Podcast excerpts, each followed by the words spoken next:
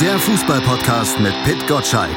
Im Doppelpass mit meinsportpodcast.de. Herzlich willkommen zum Fever Pitch Podcast. Alles neu macht der März, nicht nur im Vorstand des FC Bayern, sondern auch bei uns hier im Podcast, oder? Hallo Pitt. Hallo. Ich höre ein Echo bei dir im Hintergrund. Das kann nur bedeuten, dass du irgendwo in den Bergen stehst und hineinrufst in die Welt, was du zu sagen hast. Ich hoffe, es stört unsere Zuhörer nicht. Das kriegen wir vielleicht auch in der Post-Production dann noch weg. Aber eigentlich bist du derjenige, der hier jetzt was rausrufen soll. Unsere Veränderung bald. Ja. Ach so, ja, man kann ja nicht genug Fever Pitch kriegen. Fünfmal die Woche gibt's den Newsletter von Fever Pitch mit allem, was man wissen muss. Und einmal mehr pro Woche tatsächlich auch den Podcast. Wir werden Montag damit starten, Malte. Du bist Gastgeber und wirst einen Podcast mit Fever Pitch machen. Ich freue mich drauf. Ich kann mich zurücklehnen und gucken, was du für einen Quatsch übers Wochenende erzählst. Podcast ohne dich, geht das? Na, natürlich, Qualitätssteigerung ohne Ende. Ich ziehe dich ja immer runter, wie du sagst.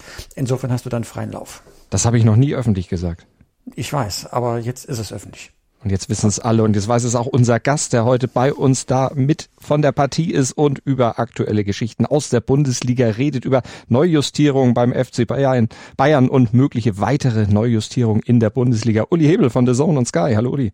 Ich grüße euch.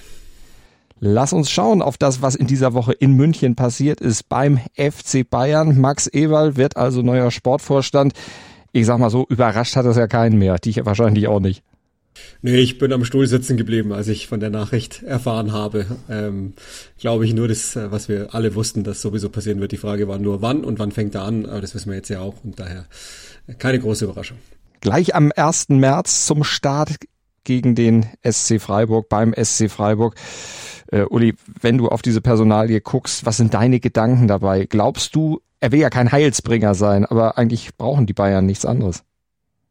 Ja, ähm, ich bin erstmal, ich finde das jetzt sehr, sehr positiv. Die, die Führungsmannschaft steht jetzt neu da. Sie haben jetzt endlich noch denjenigen, der oben drüber steht. Äh, der kann jetzt mit, mit Freunden zusammenarbeiten. Ich würde fest davon ausgehen, dass es das noch nicht war. Also, dass noch irgendwie eine Art technischer Direktor installiert wird, ähm, dann zum Leidwesen von Neppe. Und ähm, das ist jetzt eine neue Mannschaft, ein quasi weißes Blatt Papier, wenn man sich auch überlegt, dass er auf der Trainerposition dann ja Eber sich in irgendeiner Weise austoben kann. Ähm, deswegen bin ich da jetzt erstmal positiv. Soweit das möglich ist in der aktuellen Phase, ist sogar so etwas wie Ruhe dadurch äh, denkbar. Ich weiß, großes Wort, aber ich, ich bin erstmal, ich finde das jetzt erstmal gut, dass, dass diese Positionen alle besetzt sind, nachvollziehbar besetzt sind, ich glaube sogar auch echt kompetent besetzt sind und deswegen Daumen hoch von mir. Die Unruhe hat ja wieder Thomas Tuchel reingebracht auf seiner Pressekonferenz zum Spiel beim SC Freiburg. Er hat sich äh, ziemlich unverblümt darüber beklagt, dass jetzt zum dritten Mal das Organigramm umgeschrieben werden muss. Ne? Max Ebel muss ja jetzt irgendwie auch hierarchisch dann untergebracht werden. Und schon wieder direkt vor einem Spiel. Ähm, er fand es überhaupt nicht äh, lustig.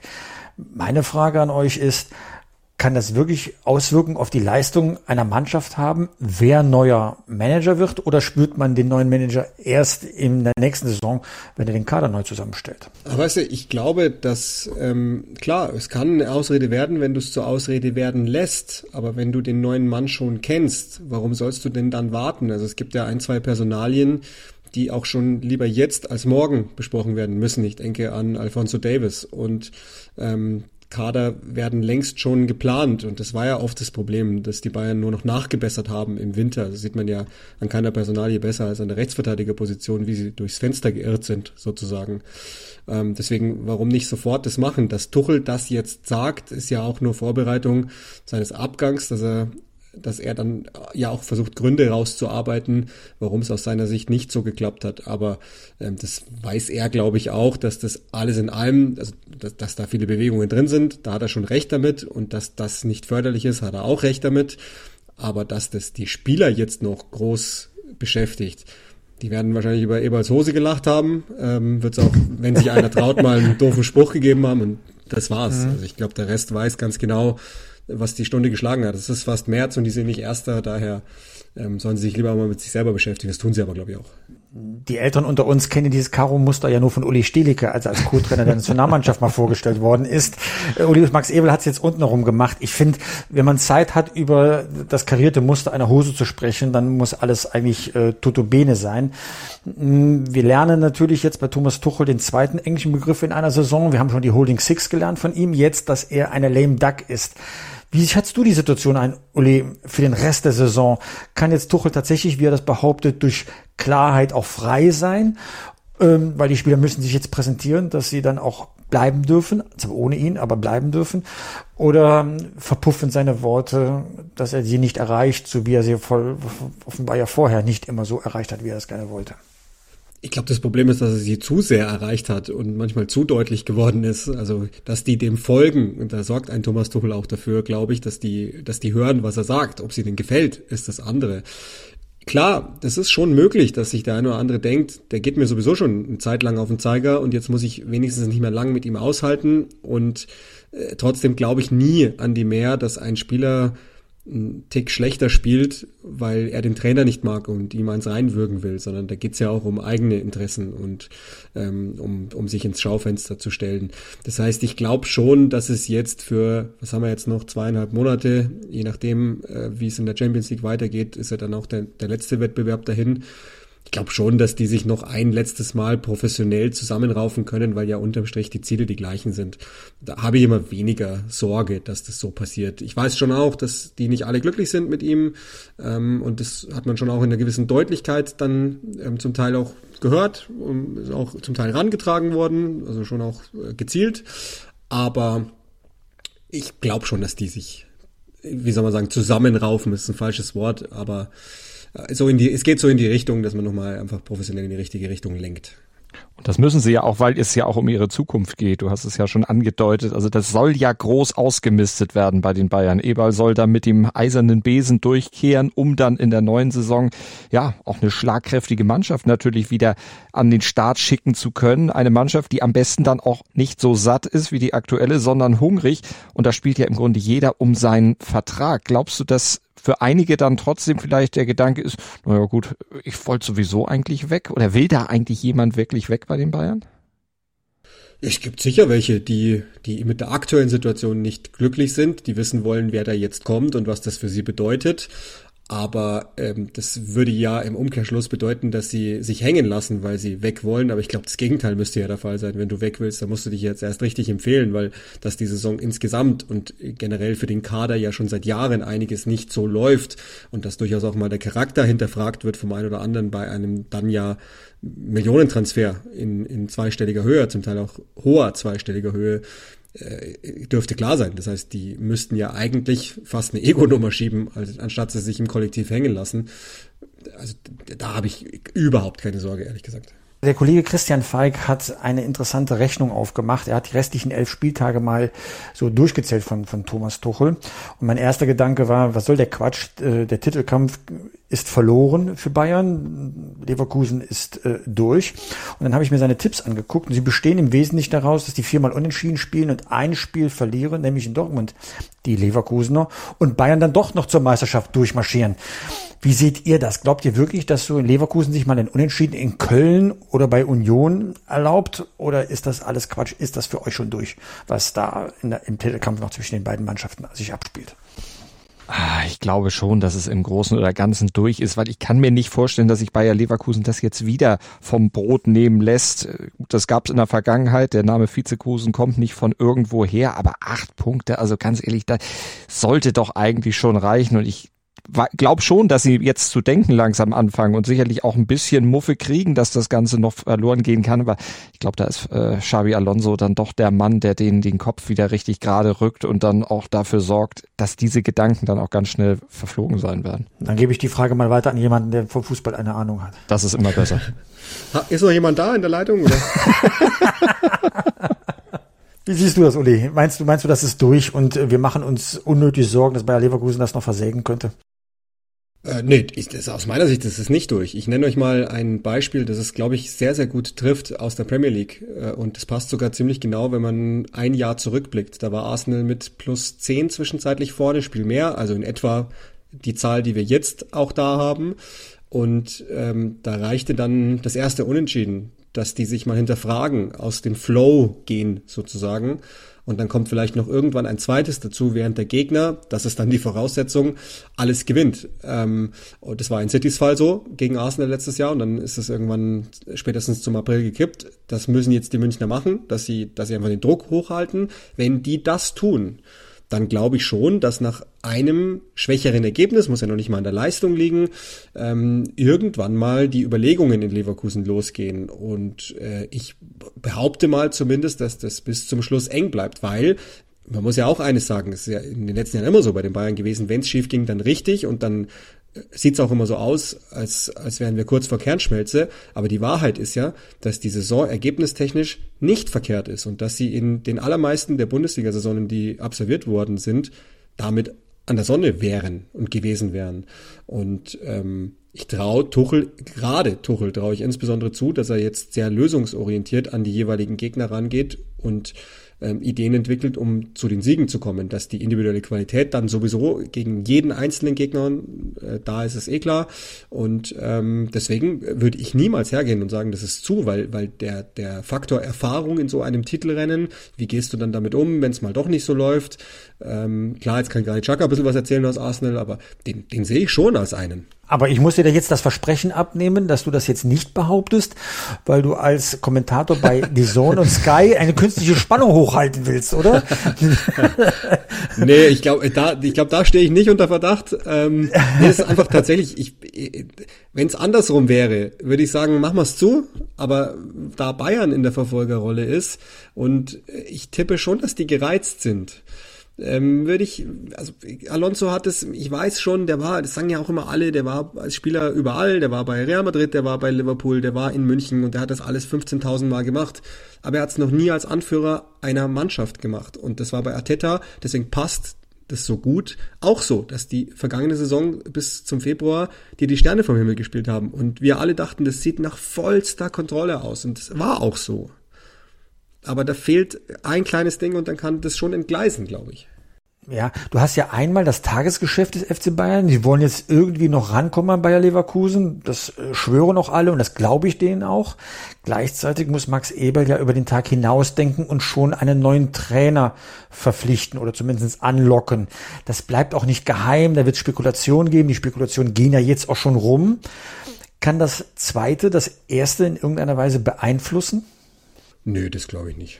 Also wenn sich da jemand davon beeinflussen lässt, und wir reden ja jetzt in dem Fall von den Spielern, dann hat er es nicht verstanden und ich glaube, die haben alle verstanden, worum es geht, allerspätestens jetzt, um ja auch möglicherweise zu wissen, dass der Neue dann schon guckt und da lässt sich keiner hängen. Also ich, da halte ich immer nichts davon, die, die spielen ihre Saison zu Ende, die wollen ja trotzdem Meister werden. So oder so wissen sie ja, dass sie die Deppen sind, wenn es nicht klappt. Insofern, nee, glaube ich nicht. Schatz, ich bin neu verliebt. Was? Da drüben. Das ist er. Aber das ist ein Auto. Ja, eben. Mit ihm habe ich alles richtig gemacht. Wunschauto einfach kaufen, verkaufen oder leasen. Bei Autoscout24. Alles richtig gemacht. Wie baut man eine harmonische Beziehung zu seinem Hund auf? Puh, gar nicht so leicht. Und deshalb frage ich nach, wie es anderen Hundeeltern gelingt, beziehungsweise wie die daran arbeiten. Bei Iswas Dog reden wir dann drüber. Alle 14 Tage neu mit mir, Malte Asmus und unserer Expertin für eine harmonische Mensch-Hund-Beziehung, Melanie Lippisch. Iswas Dog mit Malte Asmus. Überall, wo es Podcasts gibt. Jetzt werden ja ganz viele Namen genannt, die offensichtlichen. Xabi Alonso, Sebastian Hoeneß zum Beispiel auch als neuer Bayern-Trainer gehandelt. Aber auch aus der Premier League gibt's ja auch einen Namen, der immer wieder mal aufgeworfen wird und ja, der sicherlich auch durchaus interessant wäre, zumindest mal so aus Sicht des Fußballfans, weil er einen tollen Fußball spielen lässt. Roberto Di Zerbi von Brighton Hove. Äh, wie, was hältst du von dieser Personalie? Hältst du die für realistisch und was ist das für ein Typ? Ich halte ihn schon für realistisch, ja, ähm, weil ich glaube, dass es für ihn an der Zeit ist, einen Schritt zu machen, weg von Brighton. Ähm, De Zerbi ist ein Überzeugungstäter, äh, der, äh, wir Journalisten reden ja ganz gern oft von Plan A und Plan B und dann manchmal noch Plan C. De Zerbi verfechtet Plan A ausschließlich. Also es gibt keinen Plan B, es darf keinen Plan B geben. Er drückt den Fußball durch, den er, den er durchdrücken will. Muss man aber auch sagen, hat jetzt bei Brighton ähm, mehrfach Kaderwechsel mitgemacht, durchgemacht und hat trotzdem eine sehr deutlich leserliche Handschrift hinterlassen und lässt einen sehr, sehr, sehr pressingresistenten Fußball spielen. Ist kein ganz einfacher. Das heißt, es wäre wieder spannend auch, weil das schon eine explosive Mischung gäbe, der Typ in München. Ich weiß aber, dass er München sehr schätzt. Der ist ja, hat sich ja immer davon gestohlen, damals, als er noch in der, ich glaube, vierten Liga in Italien gearbeitet hat, um nach München zu reisen, um ähm, über den Zaun zu gucken bei Guardiola-Einheiten. Und da hat ihm München wohl sehr gefallen das heißt, ich halte das nicht für ausgeschlossen. Barcelona soll auch großes Interesse haben.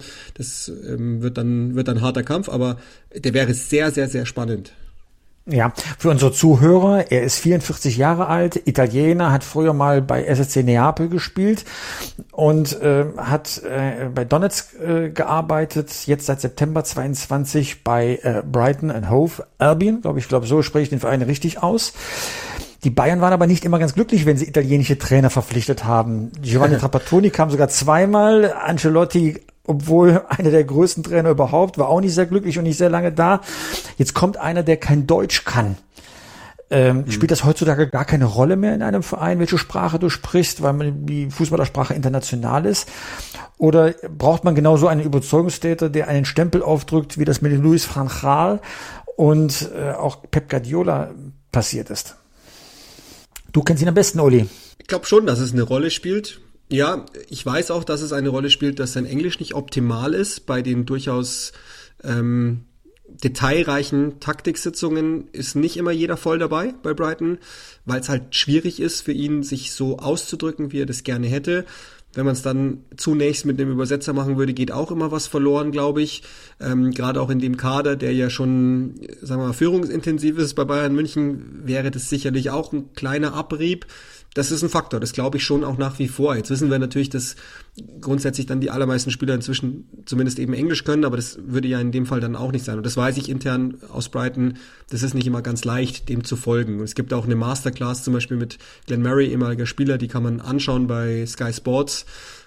Da, da tue ich mich auch schwer, alles zu verstehen, was er, was er sagen will. Nicht, weil ich es nicht verstehe, sondern es ist einfach äh, lingual, kommt es nicht rüber, was er sagen möchte, glaube ich. Das wäre natürlich bei Bayern dann auch ein Problem, wobei man ja sagen muss, da sind ja sehr viele internationale Spieler bei Bayern, die auch die deutsche Sprache jetzt noch nicht unbedingt so äh, fließend können, dass jetzt auch ein deutscher Trainer da durchaus auch auf Probleme stoßen würden. Aber De Zerbi, einer der Namen, der gehandelt wird. Was könntest du dir denn so generell vorstellen, wer bei Bayern am Ende dann wirklich zum Zug kommt, den Eberl gerne möchte und er scheint ja der wirklich das letzte Wort dann auch zu haben bei dieser Trainersuche. Ja, das muss er sich jetzt, glaube ich, auch nehmen. Also das wird ja der erste Schuss, den der, der sollte dann schon möglichst sitzen. Und da gäbe es natürlich, sagen wir mal, sichere Lösungen, wo zumindest alle sagen, ja gut, das ist klar. Also wenn, wenn ich tippen müsste, und, und ich habe es ja zum Beispiel bei, bei Rondo TV bei uns auch schon gemacht, dann sage ich, dass Hansi Flick wird, weil es eine Lösung ist, die äh, sofort verkaufbar ist nach, nach draußen. Das ist kein deutsches Wort, aber ihr wisst, was ich meine. Ähm, die, die kann man sofort nach draußen verkaufen. Die ähm, würde einem keiner übel nehmen, wenn es nicht klappt. Das ist jemand, der überdurchschnittlich gut mitspielern kann. Ähm, es würde niemand das Gesicht verlieren als dass man sagen könnte, naja, der ist ja wegen Salihamidzic Khan gegangen, weil er nicht bekommen hat, was er will. Er würde jetzt wahrscheinlich etwas mehr Macht bekommen. Ist nicht so sexy, weiß ich, ist auch jetzt nicht so eine Sensationslösung, aber wenn ich tippen würde, würde ich sagen, dass wir jetzt ganz viele Namen nennen. Xabi Alonso glaube ich nicht, dass er das macht. Wir haben, also meine Quellen sagen mir relativ verlässlich, dass wirklich der Plan ist, von ihm in Leverkusen zu bleiben. Und ähm, deswegen würde ich sagen, Hansi Flick macht's dann am Ende. Ja, Hansi Flick finde ich auch ein guter Name. Aber jetzt mal ein ganz schräger Gedanke, und zwar ein bisschen aus meiner Vergangenheit. Ähm, als Bayern einen neuen Trainer suchte, Bayern sucht ständig neue Trainer, und ich zum ersten Mal das Gerücht hörte, damals vor 30 Jahren fast, dass Otto Rehagel nach 100 Jahren Werder Bremen zu Bayern München wechselt, habe ich das äh, nicht glauben können, was mir Raimund Hinko in der Redaktionssitzung gesagt hat. Aber er ist dann zu Bayern München gegangen. So, jetzt auf die Neuzeit übertragen, das wäre dieselbe, das war damals dieselbe Sensation, wie es heute wäre, wenn Christian Streich von SC Freiburg zu Bayern München gehe. Wäre das charmant? Wäre das verrückt? Ist das utopisch? Ja, Also verrückt wäre nicht. ich merke schon, Euphorie bricht hier aus über diesen nee, also fantastischen ich muss, Gedanken. Stellt euch, stellt euch einfach mal vor, wenn, wenn, wenn Christian Streich mit, mit seinen Eigenheiten, die er ja zweifellos hat, ähm, mit, allein schon mit dem Dialekt da ankäme in München im Presseraum äh, und dann muss er noch, keine Ahnung, Kingsley Coman irgendwas erklären. Weiß ich nicht. Aber die Leute lieben ihn doch dafür. Die Leute lieben ihn doch dafür. Und ja. vor allem, er ist ja, ist ja ein linker Trainer, das mitten im CSU-Land. Was ist das für ein äh, intellektueller du aber auch die Welt brennen jede Woche? Sehen, ja. Nein, ich will Schlagzeilen haben. Ich will Schlagzeilen haben. Hallo. Wir reden doch alle gerne darüber, wenn was, wenn was los ist, auch außerhalb des Rasens. Und ich, Christian Streich hat ja nie ein Geheimnis draus gemacht, dass er in jungen Jahren Bayern-Fan war. Der ist sogar äh, dann von seiner Heimat äh, zum Olympiastadion gefahren, um dann die großen Spieler dann im Stadion live spielen zu sehen. Er ist also Bayern-Fan, auch wenn er den SC Freiburg geprägt hat und der SC Freiburg ihn geprägt hat. Und irgendwann willst du doch vielleicht noch mal gucken, kannst du ins ganz große Regal greifen. Das ist in Freiburg toll, aber das ist ja auch irgendwann limitiert. Du kannst da in Rente gehen. Ja, alles richtig. Aber das war bei Otto Hagel auch so. Und dann probierst du mal was Neues in deinem Leben aus, äh, bevor du dann wirklich in Rente gehst. Und Bayern München wäre doch dann etwas äh, Spannendes für beide Seiten. Das, so komme ich nur drauf, ohne dass ich weiß, ob das überhaupt wirklich ein Gedankenspiel ist. Ist die Frage, ob Bayern diese Spannung haben will, weil ich meine, die wollen ja Kontinuität reinbringen und wenn sie dann also eine wenn einer für Kontinuität steht, dann ist es Frank Schmidt und die, Christian Streich. Ne? Ja, also. natürlich, aber auch bei Bayern, weil ich meine, da kommt ja kein Trainer offensichtlich sehr lange mit dem Kader zumindest aktuell zurecht. Der Einzige, der es mal über die gesamte Vertragszeit ausgehalten hat, war Pep Guardiola und der ist freiwillig gegangen. Alle anderen wurden ja mehr oder weniger gegangen und zwar relativ frühzeitig, weil eben diverse Dinge dann irgendwo doch nicht gepasst haben und man ja auch immer sagte, da gehört dieser Stallgeruch rein und den hat äh, Streich, okay, als Fan vielleicht, aber ansonsten fehlt der doch eigentlich. Oder ist der gar nicht so wichtig, dieser Stallgeruch, Uli? Ich glaube, die nehmen den zu wichtig in München. Äh, und da, da sind sie dann oftmals daran gescheitert, dass es immer das sein muss. Also da, davon im Gegenteil, ich glaube, manchmal ist die externe Lösung die bessere. In dem Fall ist die halt so extern, dass der in eine andere Welt kommen würde. Ich habe mit dem mal lang drüber gesprochen, wie der seine Spiele zum Beispiel vorbereitet. Und der macht halt sehr, sehr viel alleine. Ähm, dann schon irgendwann mit seinen Co-Trainern. Er sichtet sehr viel im Video alleine. Das ist wahnsinnig zeitintensiv. Das geht auch an die Energie. Weshalb ich, äh, es gibt jetzt, glaube ich, auch Gerüchte, dass er sowieso schon drüber nachdenkt, zum Saisonende auch in Freiburg aufzuhören. Und kann natürlich dann auch sein, dass er deswegen auch weil er nach München geht. Möglich ist es schon, will ich jetzt nicht sagen. Aber all das, wenn ich mir das verpflanzt vorstelle, dann bei Bayern München, ich glaube, dass vieles von dem Charme, der ja mitverantwortlich ist dafür, dass Christian Streich so wirken kann in Freiburg, einfach sich nicht übersetzen lässt im wahrsten Sinne des Wortes, so dass ich mir das das ist ein großes Risiko und im Übrigen für beide Seiten. Ich glaube auch für Christian Streich selber. Mir hat mal, ich hab, ein, ein Kollege ist zitiert worden, ähm, ich weiß es nur über Bande sozusagen, aber der, der Satz passt vielleicht ganz gut, als der ähm, überlegt haben soll, ob er nochmal ins Radio geht. Da hat er dann abgesagt mit den Worten, ich habe mir doch hier nicht ein Denkmal aufgebaut, dass dann die Daumen drauf pinkeln. Und vielleicht wäre das dann so ähnlich. Ja, dieses Zitat habe ich tatsächlich äh, dann auch auch schon äh, gehört. Das, äh, ähm, ich glaube, glaub, der größte Kulturschock wäre, beim SC Freiburg ist man ja stolz darauf, dass man bei einer Vertragsverlängerung noch nicht mal sagt, wie lang der Vertrag des Trainers läuft, ja. Und dann hast du diese transparente Welt äh, beim, bei Bayern München, wo eigentlich alles ähm, in die Öffentlichkeit gebracht wird, was was dort hinter den Kulissen passiert. Ich glaube, der Kulturschock äh, wäre tatsächlich zu groß. Aber es war einfach mal ein Gedankenspiel, das ich mit euch diskutieren wollte. Aber äh, wir können uns darauf einigen, Hansi Flick ist die wahrscheinlichste Lösung. Und was haltet ihr von einem Comeback von Julian Nagelsmann? Das wurde jetzt auch ja äh, zumindest gerüchteweise mal irgendwo kolportiert, auch wenn da jetzt wohl bei Bayern die äh, Gedankenspielchen noch nicht so weit sind. Die italienische Lösung, einfach jemanden zurückzuholen, der noch unter Vertrag steht. Aber er steht ja gar nicht unter Vertrag. Genau, der ist ja aufgelöst. Aber nee, also ich glaube auch, äh, so wie ich ihn kennengelernt habe, ähm, wäre das auch nicht sinnvoll, weil da glaube ich noch zu viel euch zeig ich's drin stecken würde. Und wenn er das nochmal macht und das glaube ich ist uns allen klar, dass es zu einem Zeitpunkt nochmal passieren würde, es wäre dann sozusagen nur die logische Reihung, ähm, Trapattoni kam zurück, Hitzfeld kam zurück, äh, Heinkes kam zurück, dann jetzt nach meiner Logik Flick und dann irgendwann auch mal Nagelsmann, aber dann mit sehr viel mehr Abstand, mit wesentlich mehr Erfahrung ohne Spieler, die ihn schon kennen, was ja dann auch einen gewissen Jetson hervorrufen könnte auf der einen und der anderen Seite. Also ich würde allen Beteiligten raten, lasst bitte von dieser Idee die Finger davon, weil das geht nicht lang gut. Schatz, ich bin neu verliebt. Was? Da drüben. Das ist er. Aber das ist ein Auto. Ja, eben. Mit ihm habe ich alles richtig gemacht. Wunschauto einfach kaufen, verkaufen oder leasen. Bei Autoscout24. Alles richtig gemacht. Okay, müssen wir aber einen Tipp geben, weil es ist jetzt die Minute der Glaskugel. Äh, Uli, du kennst das nicht von Malte, deswegen, ich habe eine neue Taktik jetzt für diese Rückrunde mir vorgenommen. Bevor Malte mich immer fragt, wie, wie tippe ich das Spiel, äh, hole ich die Glaskugel raus. Was glaubst du, was machen die Bayern denn in Freiburg am Freitagabend? Ihr übertragt ja live. Ja, ich habe damit nichts zu tun diesmal, aber mhm. ähm, ich sag, die gewinnen. Äh, ich glaube, ich, glaub, ich habe das Spiel letzte Saison übertragen und da waren die Freiburger drauf und dran Richtung Champions League zu marschieren und dann gab's äh, ziemlich saftige Ansage von den Bayern und so ähnlich stelle ich es mir auch vor diesmal. Also ich würde sagen, das wird ein unkompliziertes 3-0. Für Bayern. Ja. Hätte ich jetzt auch gesagt, aber dann we wechsle ich auf 4-1 Bayern. Harry Kane will noch ein bisschen was machen. Der hat auch gegen Freiburg noch nie getroffen. Ja, und ein Konter ist auch immer drin, also ja. Eben, hinten ja. ist immer. Ich immer mache, ich mache, ich mache ein 3-1. Ja, so. Was machen die Leverkusener? Oh, die spielen in Köln. Also, wie gesagt, ich bin gestolpert darüber, dass äh, Christian Falk, mein langjähriger Kollege bei Sportbild, ein 1 zu 1 in Köln getippt hat, weil äh, Rheingefühl und Lokalderby-Charakter, tralala. Mhm. Aber unter normalen Umständen gewinnt Leverkusen 3-0 in Köln. Ich bin aber vorsichtig und sag mal 3-2 für Leverkusen. Die machen das immer so schön knapp.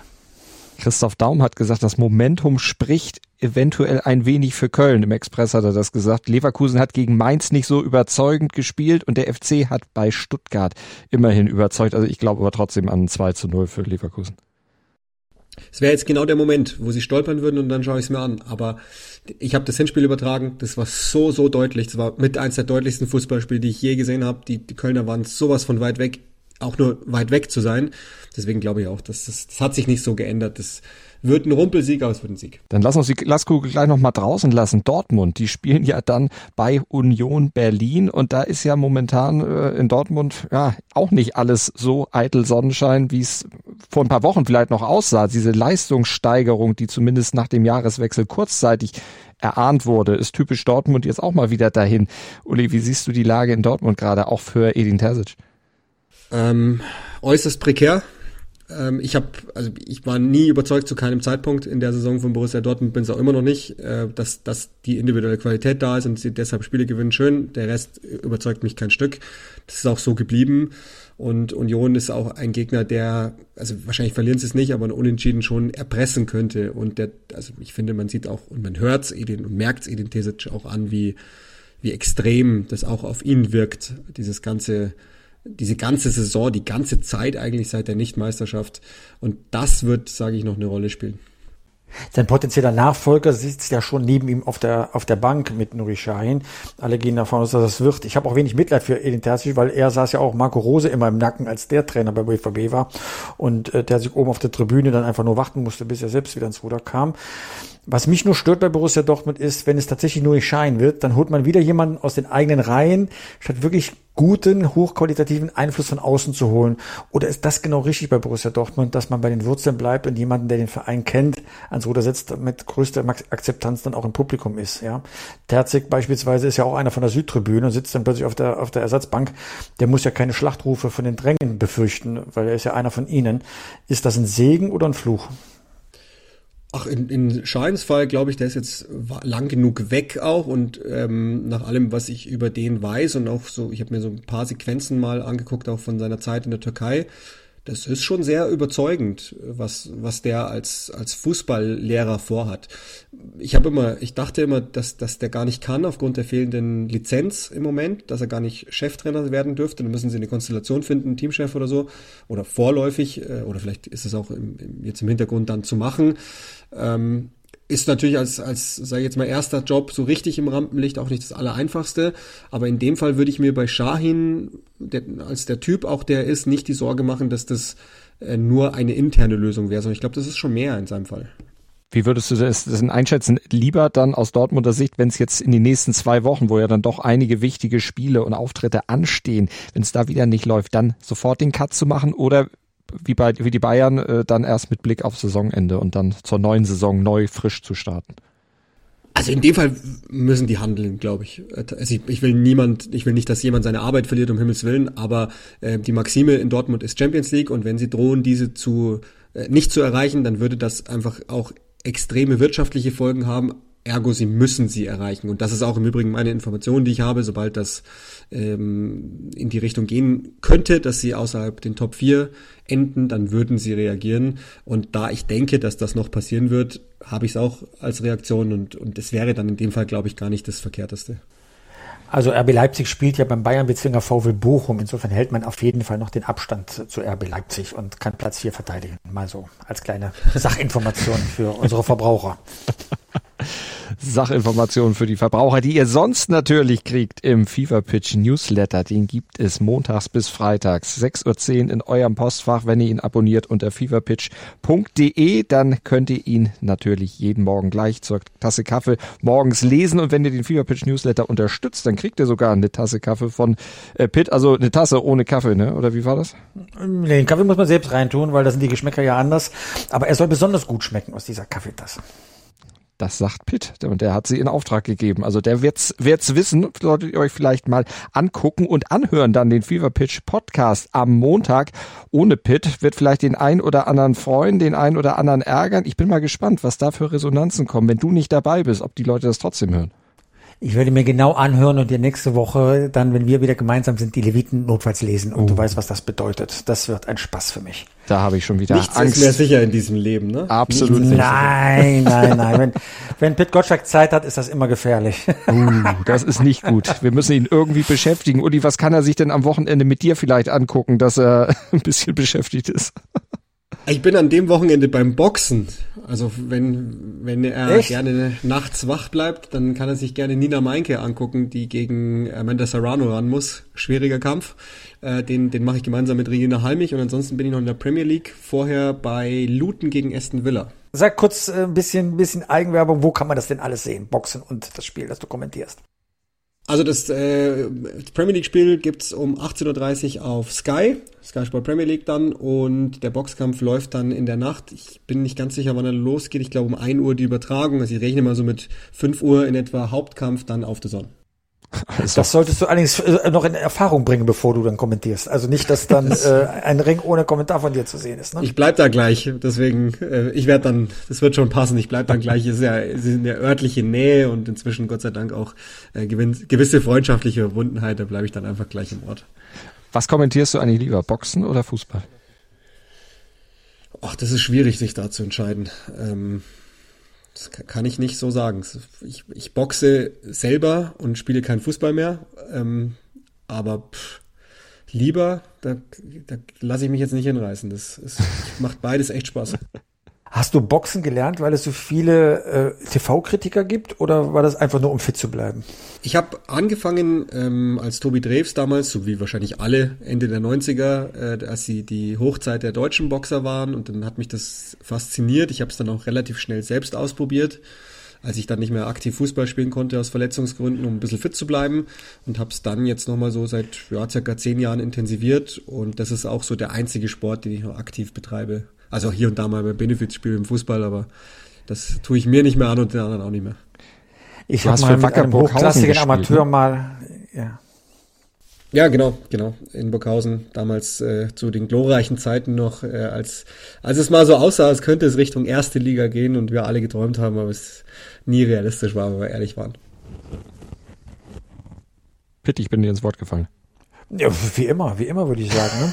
Ne? ähm, ne, ich, ich, ich wollte nur Hochachtung ausdrücken, äh, dass, dass du Boxen als, als Sport betreibst.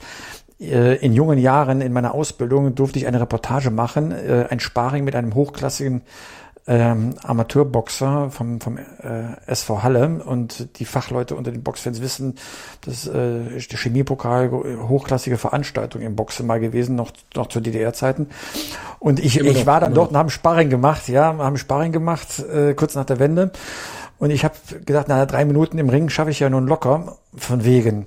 Ich weiß noch, wie der Kerl mir sagte, ich hau dir nur auf den Kessel dicker. Äh, das heißt, nur Körpertreffer. Und ich war fix und fertig nach diesen drei Minuten. Also wenn du das als Sport betreibst, du musst massiv fit sein. Also großes Kompliment. Ja, das wäre schön, wenn es so wäre, ähm, aber das ist im Moment auch nicht der Fall. Also, so, so gut ich es halt zeitlich hinbekomme, trainiere ich, aber allein die Hände hochzuhalten, drei Runden, ne, das unterschätzt, äh, drei Minuten pro Runde, das unterschätzt ja. man fast schon. Das, ist, das, meint, das meinte ich, allein die Arme hochzuhalten, das ist, ja. man, man hält das für einen Witz, wenn man die so sieht, ja, dann machen die äh, zwölf Runden und so. Das ist körperlich so anstrengend, also diese Qualen habe ich nie beim Fußball erlebt, wie, wie, wie da diese paar Minuten im Boxring. Wirklich, wirklich erstaunlich, was die da leisten bei Wacker Burghausen, aber zum Ringen bist du nie gegangen, Uli? Weil Wacker Burghausen nee. ja eine ganz große Nummer im deutschen Ringersport. Also ich habe mal ähnlich wie Pitt bei einem Wrestling-Training mitgemacht. Ich habe noch, also ich konnte drei Tage lang wirklich nicht mal aufstehen. Also ich war an Stellen blau und später grün, die ich habe ich weiß ich gar nicht, dass sie existieren. Ähm, aber Ringen, also Amateurringen, dann war nie mein Ding, ne. Mhm nachdem ich jetzt gehört habe, dass Pitt auch mal geboxt hat oder zumindest öfter geboxt hat als ich, habe ich vor dem nächsten Donnerstag noch mehr Angst. Ja, zu Recht, zu Recht. Ne? Also erhol dich übers Wochenende. Werde ich machen und du trainier nicht so viel. so machen wir das. Vielen Dank, Pitt, und vielen Dank natürlich dir, Uli, für deinen Besuch heute im Fever Pitch Podcast. Sehr, sehr gerne. Danke für die Einladung. Dankeschön, Uli. Schatz, ich bin neu verliebt. Was? Da drüben. Das ist er. Aber das ist ein Auto. Ja, eben. Mit ihm habe ich alles richtig gemacht. Wunschauto einfach kaufen, verkaufen oder leasen. Bei Autoscout24. Alles richtig gemacht.